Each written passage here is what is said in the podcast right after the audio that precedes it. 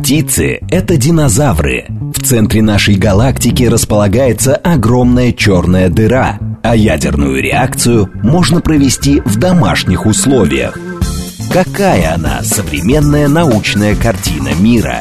Рассказывают кандидаты, доктора, профессора, академики и просто люди, увлеченные наукой. Лауреат Государственной премии «За верность науке» программа «Ученый свет». Программа предназначена для лиц старше 16 лет. Здравствуйте, в эфире программа «Ученый свет», в которой мы отвечаем на вопросы об окружающем мире с научной точки зрения. Меня зовут Андрей Бычков, я автор и ведущий этой программы. У нас сегодня в гостях Александр Чернокульский, заместитель директора Института физики и атмосферы имени Обухова Российской Академии Наук, кандидат физико-математических наук. Александр, привет. Привет, добрый день, добрый вечер. Не знаю, когда вы нас слушаете. Ну, скорее всего, да. Скорее всего, где-то в обед будет, но э, люди же могут... А повтор у нас обычно, кстати, вечером. В 9 вечера, кто не знает, э, вот в тот же день, в ту же субботу, как у нас обычно эфиры выходят, у нас повторяют в 21 час по Москве. Сегодня у нас такая тема, которая, мне кажется, просто ну, не может оставить равнодушным людей. Но если уж такая, э, так сказать, не интересует, то э, я уж тогда не знаю, что, что интересует. А, мне кажется, мне самому это страшно интересно, вот, и э, одновременно, мне кажется, мы имеем дело с некой научной задачей, научной проблемой, и, в принципе, некой проблемой человечества, с которой мы вот прям которую мы наблюдаем в динамике на наших глазах, а именно, ну, назовем так, изменение климата. А в этом году, в 23 году, зимой в Москве выпало, ну, очень много снега. И, конечно, яркие газетные заголовки нам говорят, самый рекордный снегопад в декабре за всю историю метеонаблюдений. И действительно, сугробы были очень большие. Скажи, пожалуйста, это тоже изменение климата. С чем это связано? Да, здесь, конечно, хотелось бы сразу сказать э, так быстро, да-да, это оно, но, конечно, ученый во мне должен сомневаться, и я, конечно, сомневаюсь всегда. А, потому что когда мы говорим о погоде, а это погода, да, то есть вот э, рекордные снегопады – это погода. И о чем мы говорим, когда мы говорим рекордные? Ну, мы говорим о достаточно коротком все-таки ряду наблюдений, то есть там, ну, вот, если мы говорим ВДНХ плюс э, Тимирязевка, да, вот по Москве, ну, схлопнем их там чуть больше 100 лет, а если только ВДНХ, то это вообще там 70 лет. А, то есть, э, в принципе, ну, не так уж э, это, скажем так, много, чтобы какой-то день когда-то что-то там рекордно побивалось, да, вот когда мы говорим о таком относительно коротком ряду. А другое дело, когда мы начинаем говорить о совокупности какой-то, о каких-то тенденциях, то есть о совокупности, грубо говоря, рекордов, которые становятся чаще, которые происходят не только в одном городе, а в нескольких городах, когда это не противоречит физике того, что мы наблюдаем. То есть, грубо говоря, мы видим подтверждение того, э, что, в общем-то, и можно ожидать с изменением климата. А что можно ожидать с изменением климата? То есть вот с ростом температуры да, растет влагоемкость атмосферы. Теплый воздух может содержать больше водяного пара. И, в принципе, он его начинает содержать больше. А, и, чем больше водяного пара он содержит, тем больше, более сильные, более интенсивные идут осадки. Вот там интересный очень момент вообще с осадками. Летом это чуть лучше видно, зимой чуть хуже, но вот э, если мы представим атмосферу вот как такое ведро, да, грубо говоря, с каким-то так. объемом, вот, вот оно было небольшое, да, вот это ведро, а, изменения климата привели к тому, что вот это ведро, влагоемкость атмосферы стало побольше.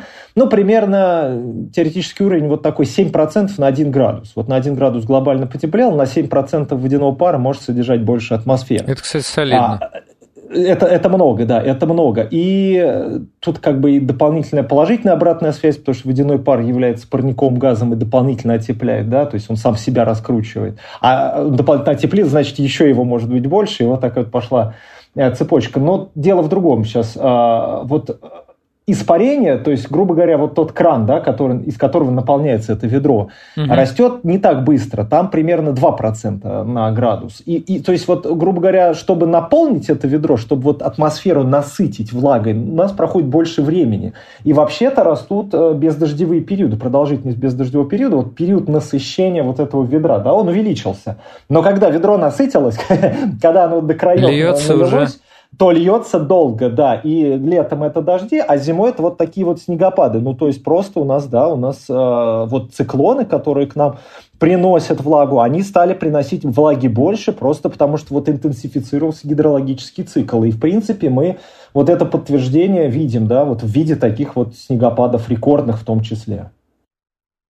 А вот, кстати говоря, про циклоны, тоже такой абсолютно дилетантский вопрос. Мы это слово знаем с детства, когда смотрели выпуски э, прогноза погоды.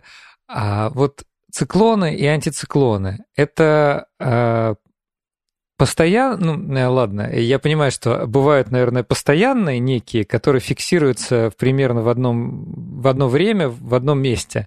Вот. И, наверное, бывают какие-то временные э, вот эти вихри. И, или я неправильно понимаю? Принципе, есть э, некий, вот есть центры действия атмосферы, но это, конечно, результат статистики скорее, когда мы, ну вот сибирский антициклон зимний, да, там на самом деле да. не то, что это один антициклон, который стоит всю зиму, нет, это, ну, последовательность антициклонов, а, которые вот зимой там чаще наблюдается вот именно область повышенного давления. Если мы осредним там за 2-3 месяца давления, мы вот увидим область вот замкнутых изобар, ну, изолинии с одинаковым давлением. Или, например, Азорский антициклон, вот, э, из-за которого летом там вот сильно засушливая, э, жаркая погода стоит в районе Средиземного моря. Э, ну, и в Азорские острова, да, там, или Гавайский антициклон, например. Вот это субтропические антициклоны. Ну, да, это область повышенного давления, которая вот, ну, проявляется на таких длительных временных масштабах, но это не значит, что каждый день там вот непрерывно стоит антициклон. Нет, но это вот некие результаты именно осреднения. Но есть, например, циркумполярный вихрь да, над э, полюсами, который реальный вот вихрь, который стационирует и долго крутится. А, ну вот если мы говорим про циклоны и антициклоны, это вообще важная история, то, что есть вот тип, два типа циклонов вообще-то, которые некоторые обыватели и даже научные журналисты вообще путают. То есть вот есть циклоны так, так. умеренных широт – ну вот да, вот, вот, вот так вот происходит. Э, есть циклон умеренных широт, который вот к нам приносят, э, ну вот тот же снег, да, э, сейчас вот приносит снег, а летом это там дожди, например, угу.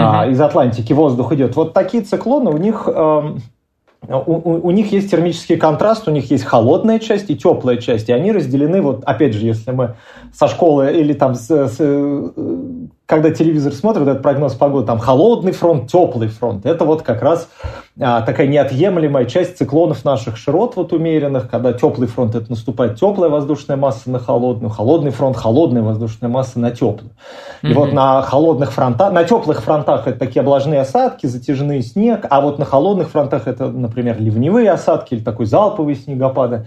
А есть циклоны тропических широт, это ураганы и тайфуны. Это тоже циклоны, это тоже область э, с пониженным давлением, э, но там они термически однородны, у них нет вот этих фронтов, он, температура внутри этого циклона одинаковая, и вот происходит такое кручение по, там, против часовой стрелки в, вот, в северном полушарии. Вот такие вот тропические циклоны, они вот приносят э, особенно сильную непогоду а, ну вот Катрина, да, например, затопил да, Новый Орлеан. Или, да, и вот Хаян э, вот разрушил, ну, си, сильные повреждения Филиппина были. Иногда, очень редко, ну, на самом деле в последнее время почаще, вот тайфуны выходят на юг Дальнего Востока нашего, да, вот туда могут зайти тропические циклоны. А вот, например, ну, те циклоны, которые к нам приходят, это все-таки циклоны умеренных широт. И вот тут, э, ну, иногда, да, вот путаница действительно есть. А, ну, ну, не у ученых, а вот у журналистов это наблюдается, да.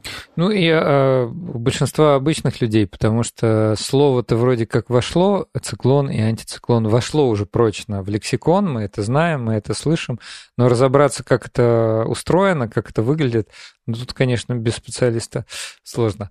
Вот. Да, еще, еще, еще, угу. ага, еще, один, еще один момент такой. Раньше чуть было проще, потому что у тропических циклонов у них обычно были имена. Если они вот сильные уже, да, там, э, там достигают стадии урагана 33 метра в секунду, им дают имя.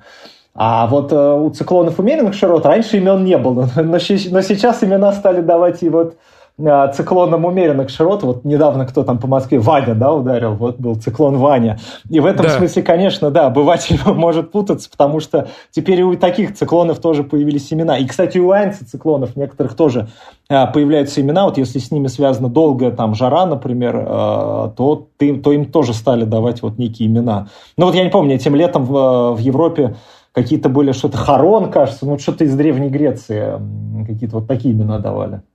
Да, это, это очень интересно, но мне кажется, это действительно... Нет, это очень удобно для нейминга такого, для, для того, чтобы быстро понять, о чем, о чем идет речь. Когда человеку из США говоришь Катрина, он, скорее всего, вспомнит про события в Новом Орлеане. Вот. А есть еще, кстати, такое понятие блокирующий антициклон. Мы его тоже достаточно часто слышим и часто вот в, такой, в таком контексте, что вот э, там вот эта жара, допустим, летом связана с влиянием блокирующего антициклона. А в чем заключается вот это да, и, собственно, блокирующее? Что он, что, что он блокирует, да? А, блокирует он э, западный перенос, то есть вот э, у нас в э, умеренных широтах такое фундаментальное свойство атмосферы, ну, на вращающейся планете – а, которая, в общем, неравномерно нагревается. У нас есть перепад температуры между экватором и полюсом, который э, генерирует перепад давления, и вот этот перепад давления плюс силы Кориолиса определяют западный перенос. То есть вот у нас в атмосфере умеренных широт, ну, собственно, Россия, где Европа, там Америка mm-hmm. находится, вот воздух, он в атмосфере движется с запада на восток, достаточно так вот э, опоясывает всю планету. Так вот, это такая, представьте, что это горная река, которая течет равномерно. И, а вот перепад этот сейчас, эм, экватор-полюс, температура, он ослабевает. Дело в том, что а, потепление, оно происходит неравномерно. Есть так называемое полярное усиление глобального потепления. Э, Арктика, там, при полярные страны, Скандинавия, Канада, вот там Аляска, Россия, мы теплеем быстрее, чем планета. А, но вот Россия в два с половиной раза мы еще быстрее. поговорим сегодня. Да, к этому еще вернемся, но вот в два с половиной раза быстрее Россия теплее, чем планета в целом. Вот этот перепад становится меньше, да, а, и, и, скажем так, вот э, западный перенос ослабевает. И вот э, такая вот простая такая визуализация, представь, что горная река превращается в равнинную, которая вот меандрирует. А, у нее начинаются, ну, а, скажем так, извивается, начинает извиваться, вот как лента такая извивается. Да, да, да, вот легко вот, представить. Да, и вот, э, вот, вот эти извивы, собственно, вместо того, чтобы течь строго с запада на восток, мы начинаем с юга на север, да, потом вот омегообразная такая вот история подковы, да, и с севера на юг. И вот это вот, собственно, происходит как бы блокирование э, переноса, и вот тут формируется как раз вот омегообразный, например, блокирующий антициклон. И в зависимости э, в антициклоне, вот в циклоне против часовой стрелки, в антициклоне по часовой стрелке, вот воздух движется. И вот в западной части как раз такого антициклона Воздух идет с юга на север, это аномально тепло лет, э, зимой или аномально жарко летом обычно в, вот, вот в этой части антициклона, а в восточной части антициклона наоборот, воздух идет с севера на юг, и, соответственно, зимой это аномально холодно, а летом аномально, да, в общем, аномально прохладно. Да? И вот, ну, десятый год, классический пример, что был в десятом году. Европейская территория находится вот на, на западе такого антициклона, у нас аномально жарко, в Сибири в это же лето прохладно, прохладно, очень холодно. 15 а февраля 2021 год такой блокирующий антициклон встает над Техасом. И вот э, Техас оказывается в его холодной части, туда затекает э, очень холодная арктическая воздушная масса, и, собственно, мы все помним этот блэкаут в Техасе, э, когда там э, замерзла, в общем, вся энергетика штата. Вот что интересно, э, такие вот перебои да, в западном переносе, они э, как бы э, являются, учащение таких перебоев является следствием изменения климата. И вот такие холодные периоды, вот, связанные с этими блокингами, возможны в, в новом климате, а, несмотря на общий рост температуры. А, это очень важно понимать, что вот у нас неделя, там две недели холода – они э, вот зимой становится такой холод на неделю, на две, это не противоречит глобальному потеплению. Это очень важно. Наоборот, это может даже усиливаться и учащаться такие события. И вот, например, персики в Москве мы не будем выращивать, потому что вот будет зимой иногда затекать такой холод. Вот, это вообще очень важно, и мне кажется, ну, не то что фундаментальный, но такой э, вопрос, который в общественном мнении нет пока консенсуса, тем более в России. Я вот знаю, почитал ваше э, руководство для научных журналистов и коммуникаторов. Вот. Там совершенно справедливо э, написано, что, скажем, люди в США или в Европе больше обеспокоены изменением климата, больше об этом знают. А в России, мне кажется, пока какое-то такое понимание Ну, в общем, как-то у нас и так много проблем, нам тут не до ваших изменений климата. Вот как- как-то, мне кажется, люди, с которыми я иногда общаюсь, там, в поездках где-то по регионам, вот, вот как-то, мне кажется, так относятся. Хотя это мое оценочное суждение. Вот. И э, у многих возникает некое противоречие. Вот все говорят, если новости почитать, о потеплении, да, вроде, э, если еще и в арктической зоне потепление быстрее, да, чем на, скажем, на экваторе, то у нас тоже прям точно должно стать теплее. А тем не менее, э, что называется, э, настоящая зима пришла, а, причем раньше, а, значит, достаточно холодная. Вот даже вот там недели две-три назад в, на Урале, в, там, в Поволжье стояла очень-очень холодная температура. И люди говорят, ну как же вы нам рассказываете про потепление, если а, вот, смотрите, наоборот, температура очень сильно отрицательная. Да, это справедливо с точки зрения восприятия того людей, того, что происходит вокруг. А, отделить климат от погоды очень сложно. И, конечно, люди воспринимают и видят всегда погоду чтобы вот оценить, как изменилась статистика погод, это, ну, э, мне кажется, обывателю без каких-то дополнительных э, инструментов сделать ну, практически невозможно. То есть ему надо взять и как-то осреднить повторяемость там, температуры вот такой, вот такой, вот такой, увидеть, что вообще-то она изменилась. Более того, есть как бы вот моменты такие, связанные с динамикой атмосферы. Вот мы сегодня уже упоминали сибирский антициклон. Так вот, за последние несколько десятилетий сибирский антициклон даже немножко усилился. И если мы посмотрим на тренды температуры в нашей стране по сезонам, например, у нас вот зимой на юге Западной Сибири даже ну, так, тренд в районе нуля, а местами даже отрицательный из-за усиления вот, сибирского антициклона. Там летом, То есть становится весной... холоднее? Даже немножко холоднее, да. То есть, э, грубо говоря, мы если за год возьмем и вот все остальные три сезона, там будет потепление, а вот зима, например, температура остается низкой, вот на юге Западной Сибири, например.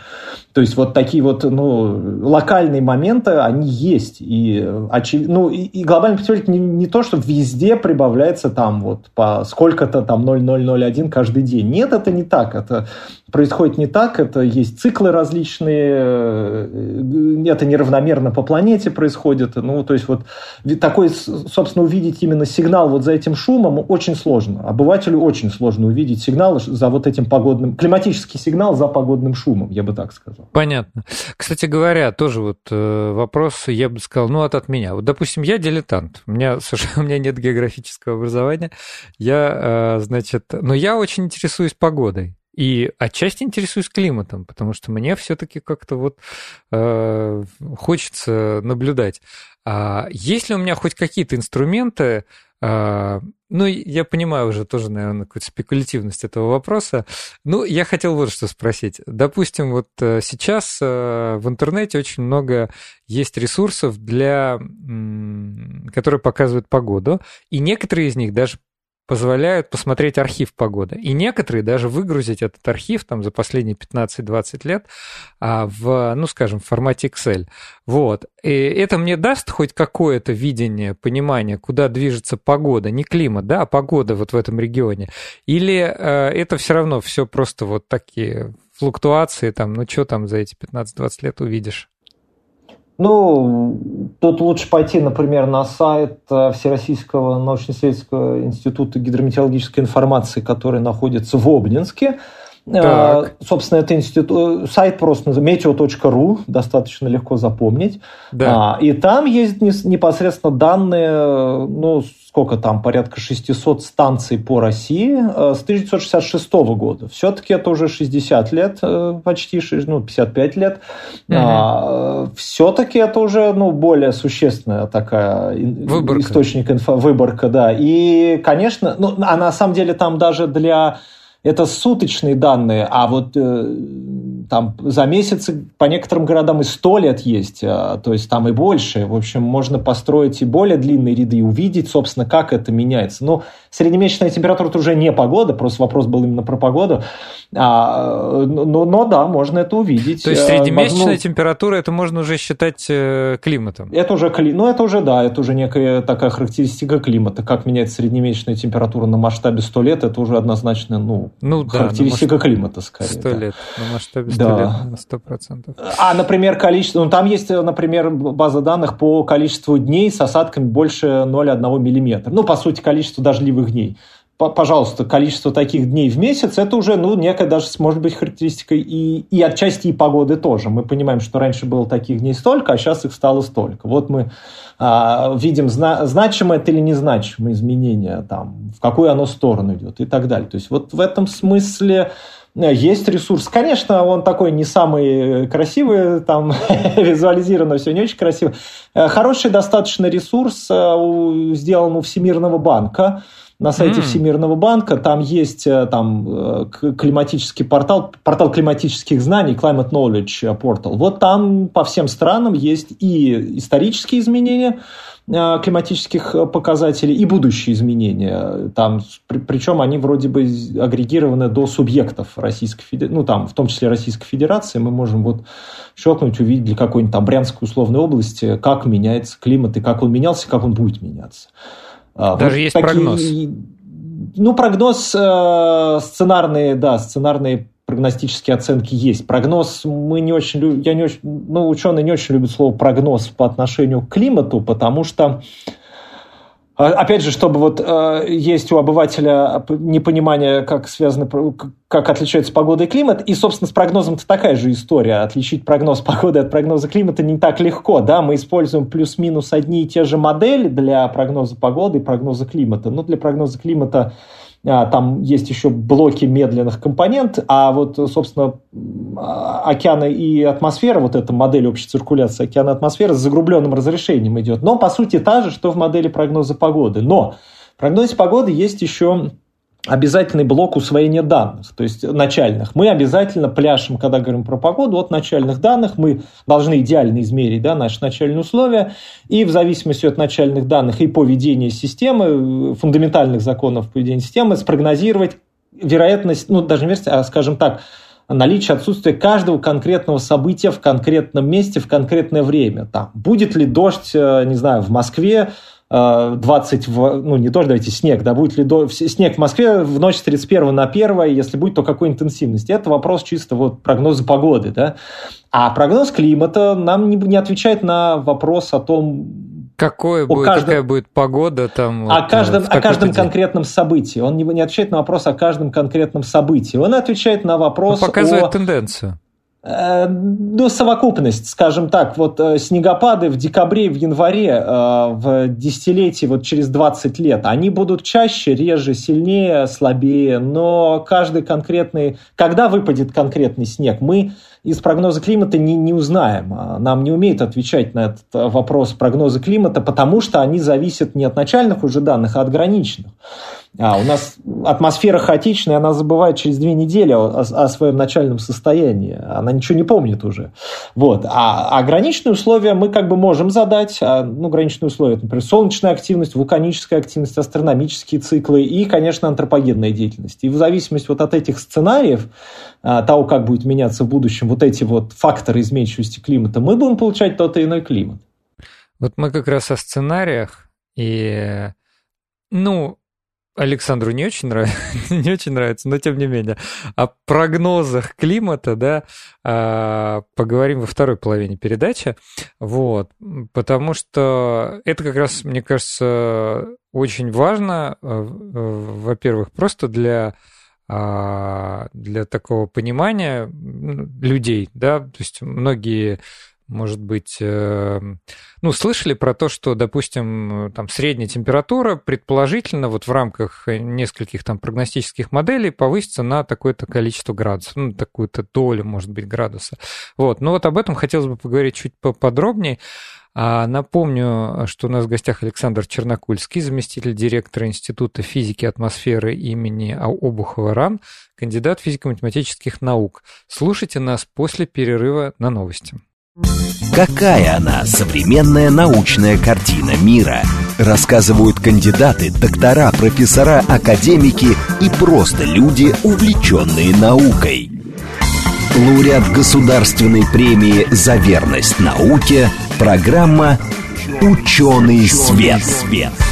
Здравствуйте, в эфире программа «Ученый свет», в которой мы отвечаем на вопросы об окружающем мире с научной точки зрения. Меня зовут Андрей Бычков, я автор и ведущий этой программы. У нас сегодня в гостях Александр Чернокульский, заместитель директора Института физики атмосферы имени Обухова Российской Академии Наук, кандидат физико-математических наук. Александр, привет еще раз. Привет еще раз, да.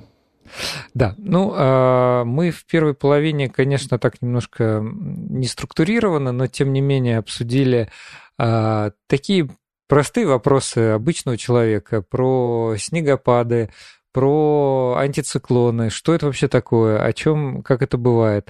Но за всеми этими отдельными какими-то явлениями, которые просто, если ты не интересуешься климатом или погодой, ты можешь э, за этим наблюдать, как, ну вот погода меняется. Вот. Но за ними есть некий мощный а, бэкграунд, некий мощный контекст, вот, который невозможно отрицать. Э, мы это наблюдаем, ученые это наблюдают, а именно изменение климата. Причем, насколько я понимаю, изменения, а, допустим, несколько лет назад, 5, там, 7, 8 лет назад было несколько, скажем, а, несколько возможных оценок э, этого изменения. И если я правильно понимаю, мы сейчас идем по пессимистической оценке. А, то есть э, реальность, э, соответственно, вот прав ли я или, или, или не прав? Ученые делают прогнозы, вот, скажем так, прогностические оценки, сценарные, сценарные оценки того, как будет меняться климат, ну, где-то с 80-х годов, уже даже первые были в 70-х, а, и ну, вот в последнее время мы даже уже, в общем, смотрим, насколько эти оценки-то, в общем, работают, не работают, видим, что работают. То есть вот если мы закладываем все вот эти факторы изменчивости климата, мы видим, что эти оценки работают. И сейчас, конечно, вот э, все это проходит, э, проводится э, с использованием вот мощных математических аппаратов, климатических моделей – а, ну, я уже говорю, вот, то есть в ядре такой модели лежит модель общей циркуляции атмосферы океана. Там она основана на уравнении гидродинамики на вес токс, уравнении термодинамики, уравнении переноса радиации. К, к ней прикручены различные блоки медленных компонентов, там, растительности, ледниковых щитов, а, глубинного океана – а, которые описываются чуть, там, чуть-чуть другими законами, а, другими уравнениями. Вот, а, и, и, и вот с такими моделями, их сейчас порядка 60, ну вот проводятся координированные эксперименты в рамках вот, протоколов по сравнению моделей. Ну и вот последний как раз протокол шестой, который вот э, лег в основу шестого оценочного доклада межправительственной группы экспертов по изменению климата. Ну вот он был, да, где-то порядка 7 лет назад, сейчас мы вот э, как бы вот седьмой разрабатывается. То есть, да, вот последние такие оценки, они вот как раз были моделями а, получены. Ну, там пока это все считалось, 6-7 лет назад это заложили все, да, вот эти сценарии, а потом модель несколько лет считали. Вот сейчас они в открытый доступ, эти данные, скажем так, поступают. Э, ну вот, да, у нас сейчас нарисовано 5 таких сценариев, а, для каждого из сценариев есть, ну, 5 крупных сценариев, там внутри есть подсценарии, Э, сценарии развития общества. То есть вот представители общественных наук, представители социальных наук нам вот нарисовали пять сценариев того, как будет меняться общество до конца 21 века и даже дальше. Да. Как будет меняться, например, ВВП э, всех стран, как будет меняться население, там, урбанизация, индекс Джини, э, вот, образование. В зависимости от этого будет меняться Э, структура энергетики, структура транспорта, структура промышленности, структура сельского хозяйства, и в зависимости от этого будут те или иные эмиссии парниковых газов, эмиссии аэрозолей, изменение свойств землепользования. Вот это все будет определять, собственно, поведение климатической системы. Ну и вот у нас есть, скажем так, два э, ну, два наиболее полярных э, сценария. Один сценарий – это устойчивого развития, когда мы снижаем свой углеродный след достаточно быстро, стабилизируем температуру воздуха глобальную в пределах там, полу, ну, двух, а желательно полутора градусов, хотя полтора это уже нереально, ну и два, похоже, а вот принятые на, на данный момент обязательства даже на уровень 2 градуса не выводят, где-то на 2,5 выводят.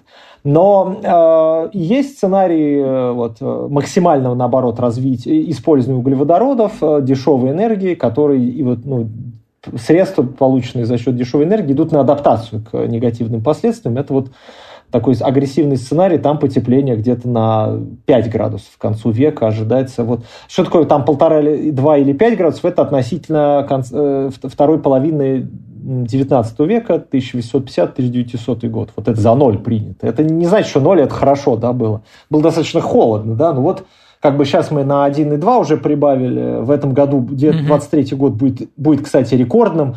Это вот тоже важный момент. У нас до этого рекорд был 16 год, очень близок был к рекорду 20 потом вот э, два года прохладных, и вот 23 у нас уже, ну, 99-99 вероятность того, что у нас 23 год будет э, новый рекорд, и там на 1,3 уже температура где-то будет выше вот тех доиндустриальных значений. Вообще в этом году уже два месяца у нас были июль и, и сентябрь, когда температура была на полтора градуса. Вот в течение месяца среднемесячная температура глобальная выше а, доиндустриальные, вот на полтора градуса. То есть, это, ну, просто это вот в Парижском соглашении заложены вот э, уровни полтора и два градуса. Так вот, два месяца было полтора, а один из дней ноября температура в среднем по планете была на два градуса выше, чем вот эти доиндустриальные значения. То есть, отдельные дни, отдельные месяцы мы уже видим вот как бы новый климат такой, да. Но пока это, это как бы короткие периоды временные, все-таки год вот один и три будет. А, ну вот пока мы идем по такому, скажем так, сценарию более ближе к агрессивному, скорее такой вот там тоже есть сценарий mm-hmm. business as usual. Он на, на, на, назван региональное соперничество. Вот раньше он business as usual был, сейчас он региональное соперничество называется. То есть в принципе кто во что гораст. А, и, в общем, скорее климат э, ну, далеко не на первом месте в принятии решений идет там. И, ну, и, в общем, вот мы идем как идем, это приведет нас где-то к потеплению на 3-4 градуса. А, если, то есть вот если, скажем так, ничего не будет делаться, если все-таки все обязательства, которые на себя приняли страны, там кто-то к 50-му году сократит, Россия там к 60-му в ноль выйдет, Китай к 60-му, там Индия, кажется, к 70-му говорила.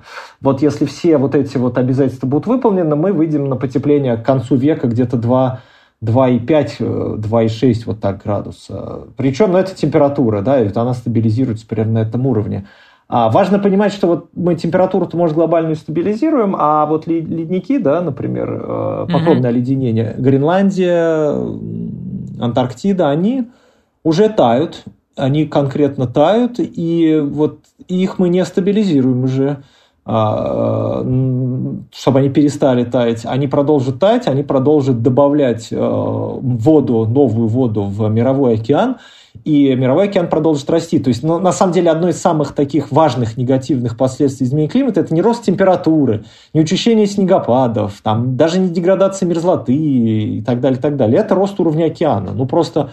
А, рост мы просто так океана. вот да, мы просто как человечество расселились уже ну, везде, да, и примерно половина у нас населения планеты нашей живет на побережье.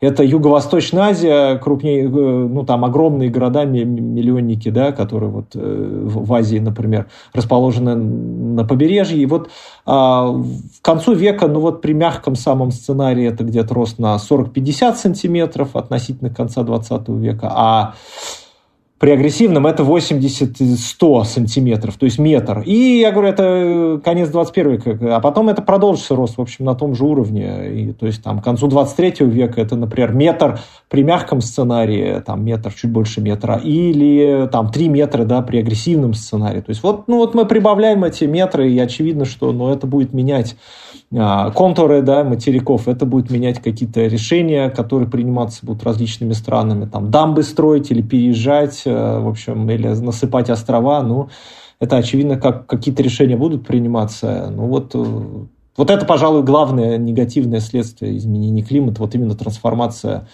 а, береговой линии из-за роста уровня океана. Меня заинтересовал э, то, что ты говорил про агрессивный сценарий, да, вот с этим подъемом на 5 э, градусов к концу века, вот, потому что один из его компонентов — это э, подстройка, адаптация под последствия, скажем так. Это очень интересно. А как вообще можно, вот, какие меры возможны адаптации которые бы государства могли предпринять для смягчения вот этих последствий. То есть, ну хорошо, значит, используем углеводороды, выбрасываем много СО2, а как к этому потом подстроиться?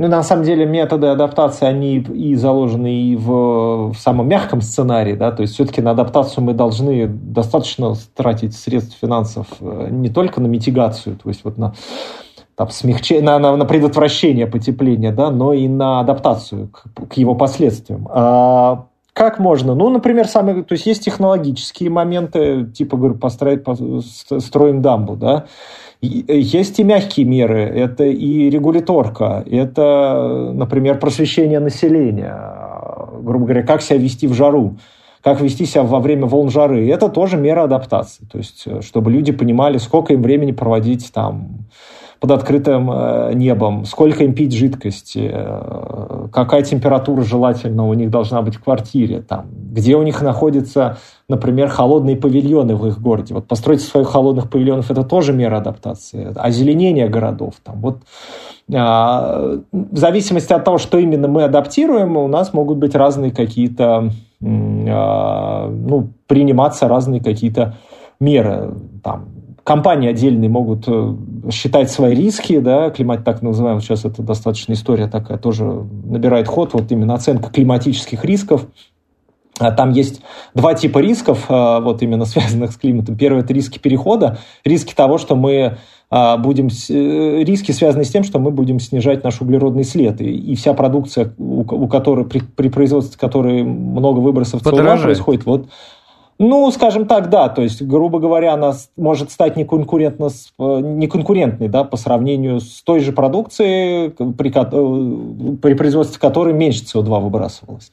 Это вот такие важные риски для компаний, как бы риски перехода. А есть физические риски, так называемые изменения климата, когда вот последствия изменения климата непосредственно воздействуют на актив, например, какой-то компании. Ну, не знаю, тает мерзлота, да, и э, там недобитая до мерзлоты свая начинает гулять, и это приводит к большому там, экологическому ущербу. Да? Или ну, сельское хозяйство.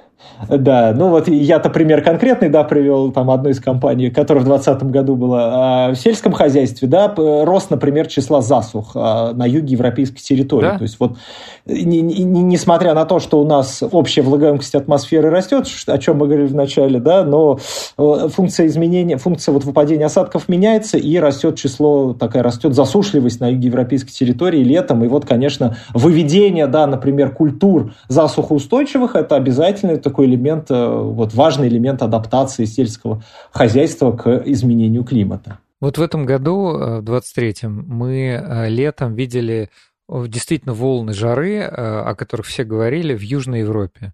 А столбик термометра показывал очень высокие значения, мне кажется, аномальные, которых никогда там не фиксировали.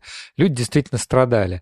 А с другой стороны, существуют регионы мира, где такая температура ну, что ли, является в каком-то смысле более естественной для лета. Ну, скажем, не знаю, Арабские Эмираты или Саудовская Аравия. А, а вообще, это возможно вот как-то использовать, ну, условно говоря, опыт э, жителей более теплых, более жарких стран и как-то адаптироваться? То есть вот люди вообще, ну, то есть если, если и дальше буду периодически мы будем видеть такую Э, такую жаркую погоду, э, могут ли жители Южной Европы как-то вот нормально адаптироваться к этому?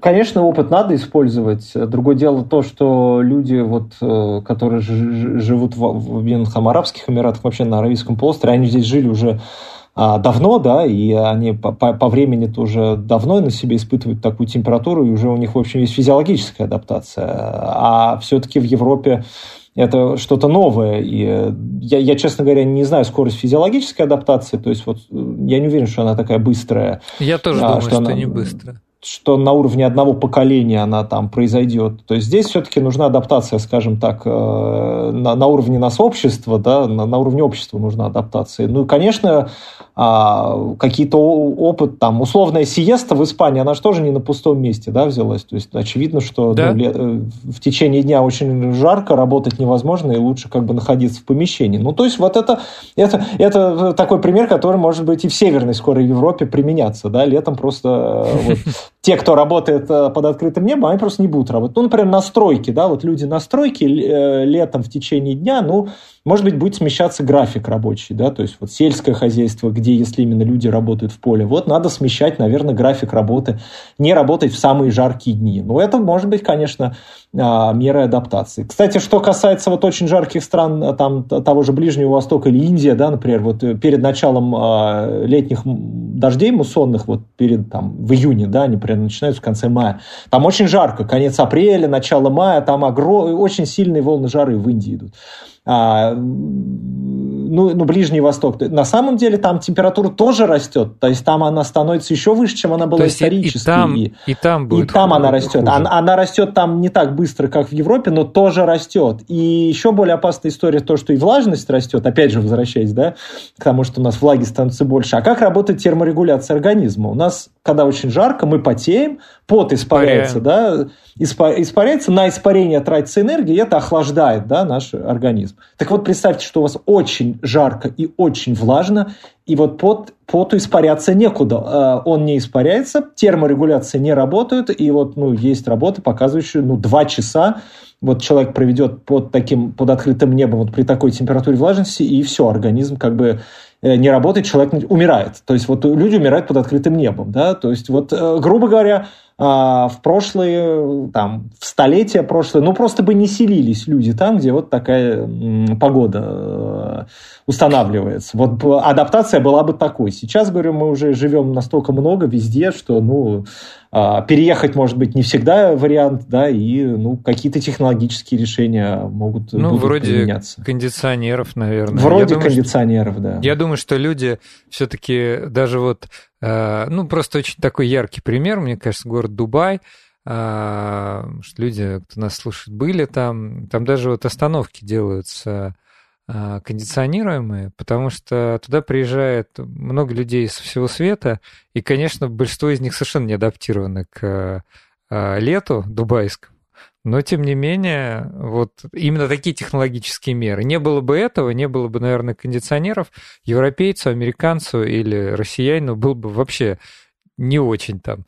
А, ну, вот здесь один момент еще добавлю. Как раз, э, то есть, когда мы говорим вот про риск, да, например, у нас есть фактор вот опасность климатическая, ну, установится волна жары у нас есть подверженность, то есть мы находимся в этой жаре, да, то есть вот мы вышли под жару, и мы подверженность. А есть еще уязвимость, э, насколько мы чувствительны, наши внутренние свойства. Так вот, самые уязвимые э, категории людей, знаете, какие? А, это дети, это да. пожилые, это люди с хроническими заболеваниями, сердечно-сосудистыми, бронхолегочными и туристы. Вот туристы – это тоже категория уязвимых людей.